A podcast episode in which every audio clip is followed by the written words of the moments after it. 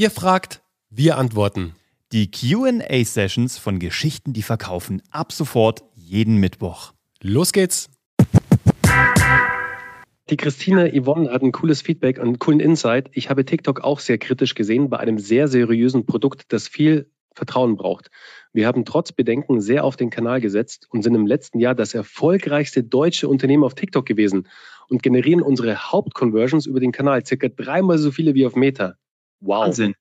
Ey. Sehr cool. Stark. Respekt, Super cool. Das ist echt Aber mega. das sieht man mal. Das ist, klar, man hat am Anfang Bedenken, passen wir dahin mit unserem Content, passt die Firmenphilosophie dahin, passt unser Produkt dahin. Einfach mal testen. Ihr, wirklich, das wichtigste, äh, die wichtigste Zutat im Marketing, die es gibt, ist das Testen. Testen, testen, testen. Ihr werdet es nur wissen, wenn ihr es selbst ausprobiert. Das ist ganz, ganz wichtig. Deswegen, Christine, äh, da mega, dass ihr da so erfolgreich geworden seid. Also echt richtig, richtig cool. So, wie kann ich überhaupt mal starten mit einem eigenen Business neben dem Hauptberuf und ohne im ersten Moment schon direkt Geld auszugeben? Zum Beispiel als Copywriter oder auch als freier Trauredner. Naja, ganz einfach. Ähm, du fängst an und positionierst dich erstmal ohne irgendwelche Ausgaben in der Zielgruppe, die du erreichen möchtest. Wenn du zum Beispiel Copywriting machen magst, eben wie wir es gerade besprochen hatten, bei deiner Vorgängerin sozusagen, für wen schreibst du denn am besten und am liebsten? Wo hast du den Hintergrund? Bei der einen Dame war es gerade Konsumgüter bei der Gabi. Was, was ist denn deins, Isabel? Wo kommst du her? Worüber kannst du gut schreiben? Was macht dir auch am meisten Spaß und wo gibt es wirklich einen Bedarf? Und dann als freier Trauredner, wo sind die denn alle? Die sind auf ähm, Trau, also auf Heiratsmessen, die sind, ähm, du müsstest äh, äh, hier äh, äh, Hochzeitsplaner müsstest du erreichen. Wo sind die? Und denen gibst du den besten Content und stellst dich vor. Machst vielleicht eine kleine Webseite mit einem kostenfreien Baukasten am Anfang. Ganz am Anfang immer Lean starten. Also Lean heißt ohne großes Investment. Mal einfach mit so einem, mit so einem kostenlosen Baukasten oder einer, der 9,90 Euro im Monat kostet, machst eine kleine Seite, schreibst da, machst ein schönes Bild von dir drauf, schreibst da drunter deine Story. Das bin ich. Mein Ziel für meine, äh, für meine äh, Hochzeitspaare ist es, ihnen den Tag ihres Lebens zu schenken. Dafür habe ich. Dök, dök, dök, dök, dök, dök. Und dann legst du mal los. Und ähm, guckst mal, ob es einen Bedarf gibt. Dann sprichst du auch Leute direkt an. Aber erstmal keine Werbung, kein gar nichts, sondern wirklich, du gehst digital an, auf Menschen zu und schaust, ob Leute erstmal äh, Lust haben, sich von dir beraten zu lassen oder sich von dir trauen zu lassen. Also ist ganz einfach. In solchen Bereichen, wo man kein Investment hat, wo man eher im Wissensbereich ist oder im Dienstleistungsbereich, kein Wareneinsatz, da kann man wirklich ganz sanft starten und mal gucken, ob es funktioniert. Und dann kann man die nächsten Schritte gehen. Und dann kommt auch die Möglichkeit zu investieren. Okay, hallo und schon mal herzlichen Dank für das spannende Webinar. Gerne. Es geht um eine äh, kleine Firma mit fünf Mitarbeitenden. Also so klein ist sie gar nicht. Fünf Mitarbeiter ist schon, ist doch, ist doch was. Die Firma ist Fachhändler, berät und installiert professionelle Spracherkennung sowie Diktiersysteme für Kanzleien, Arztpraxen, Krankenhäuser und andere Experten. Der Geschäftsführer hat die Firma vor fünf Jahren von seinem Ex-Chef übernommen. Bis jetzt kommunizieren wir, kontaktieren Sie uns. Ist es besser, den Geschäftsführer als Protagonisten zu nehmen?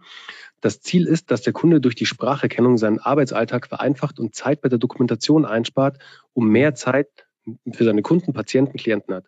Einmal auf Spracherkennung umzustellen, ist für viele ein großes Hindernis. Sie haben Angst, ihre Assistenzen, äh, die zum Beispiel Diktate abtippen, wegzurationalisieren, könnten folgende vier Themen passen. Zeitmanagement, yes, passt, Haken dran. Wir sprechen bis zu dreimal schneller, als wir tippen. Wow. Diktiersysteme sind einfach zu bedienen und in bestehende Software wie zum Beispiel Krankenhaus, Infosysteme zu integrieren.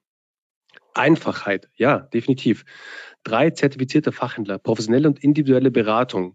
Ja, kannst du auch nehmen. Privat ist der Geschäftsführer Fußballer durch und durch. Er hat gelernt, das Teamwork auf seine Firma zu übertragen. Ja, das ist doch mega. Das sind doch vier geile Themen.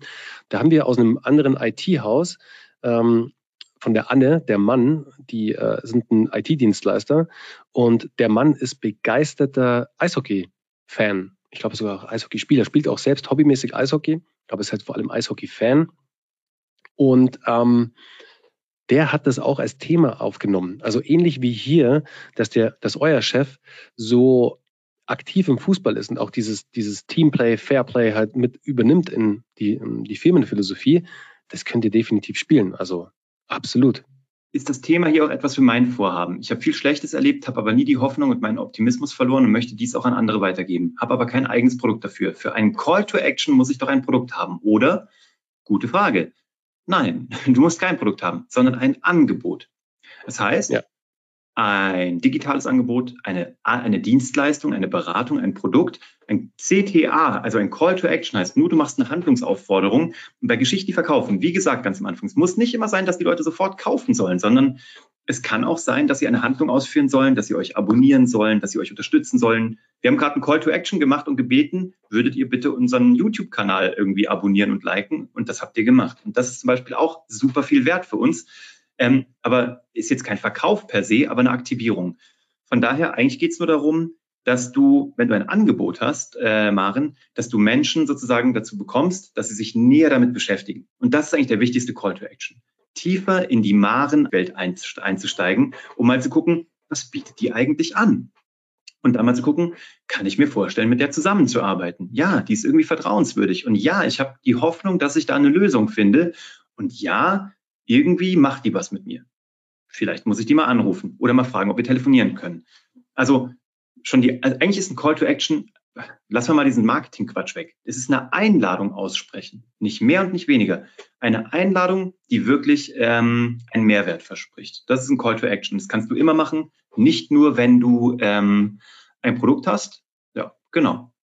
Das war die heutige QA-Session bei Geschichten, die verkaufen. Wenn auch du eine Frage hast, schreib uns gerne deine Frage an office.kuvg.de. Mach's gut.